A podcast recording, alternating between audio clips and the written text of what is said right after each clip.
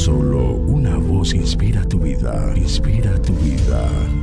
Una voz de los cielos, con el pastor Juan Carlos Mayorga. Bienvenidos. Era mayor la sabiduría de Salomón que la de todos los orientales y que toda la sabiduría de los egipcios. Aunque fue más sabio que todos los hombres, más que Etán, Esraíta y que Emán, Calcol y Darda, hijos de Maol, y fue conocido entre todas las naciones de alrededor. Primer libro de Reyes, capítulo 4, versículos 30 al 31. Salomón fue llamado y escogido para servir a la causa de Dios de una forma única. David su padre había servido al plan divino para su propia generación, mas no le fue autorizado edificar el templo. Dios otorgó ese llamado a Salomón porque le dice, tu hijo, a quien pondré en el trono como sucesor tuyo, construirá el templo en mi honor. Salomón requería de una especial sabiduría para ejecutar su llamado y había orado para recibirla. Dios contestó su petición de una forma mayor de lo que nunca pudo haber imaginado o pedido. Mi amigo y amiga, Dios promete concederte ese mismo tipo de sabiduría si la pides. Si a alguno de ustedes les falta sabiduría, pídasela a Dios y Él se la dará, pues Dios da a todos generosamente sin menospreciar a nadie. Pide sabiduría para los siguientes campos.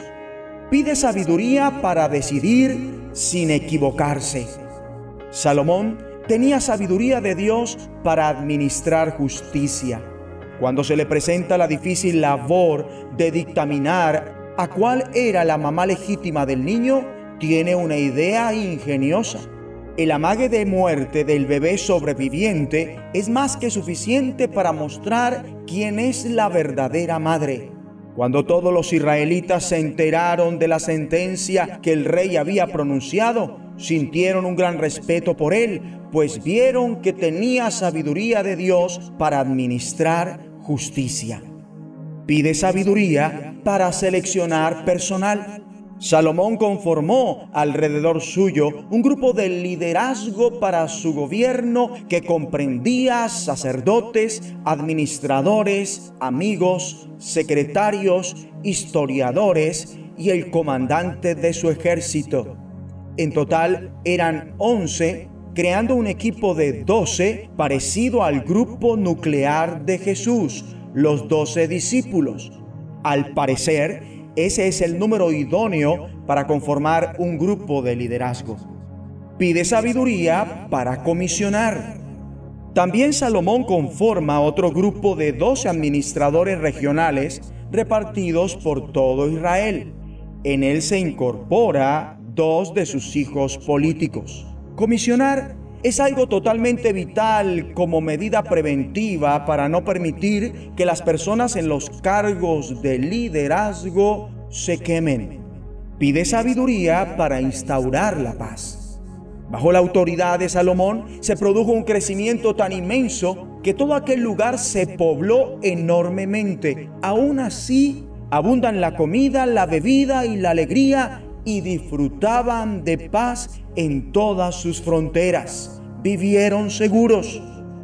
Pide sabiduría para entender y discernir.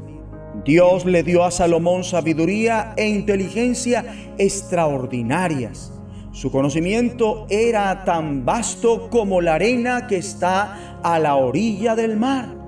La popularidad de Salomón se propagó por todas las naciones vecinas Compuso tres mil proverbios y mil cinco canciones, los Salmos 72 y 127, así como los proverbios 10 al 22 y el 25 al 29. La gente de todas las naciones recurrían a él para oír su sabiduría. Además, Salomón obtuvo la sabiduría de saber cuándo aceptar la ayuda de los que no conformaban el pueblo de Dios. Como está escrito, el Señor, cumpliendo su palabra, le dio sabiduría a Salomón. Pide sabiduría para la continuación de la causa de Dios. Salomón obtuvo la visión de edificar el templo para ver el nombre de Dios honrado.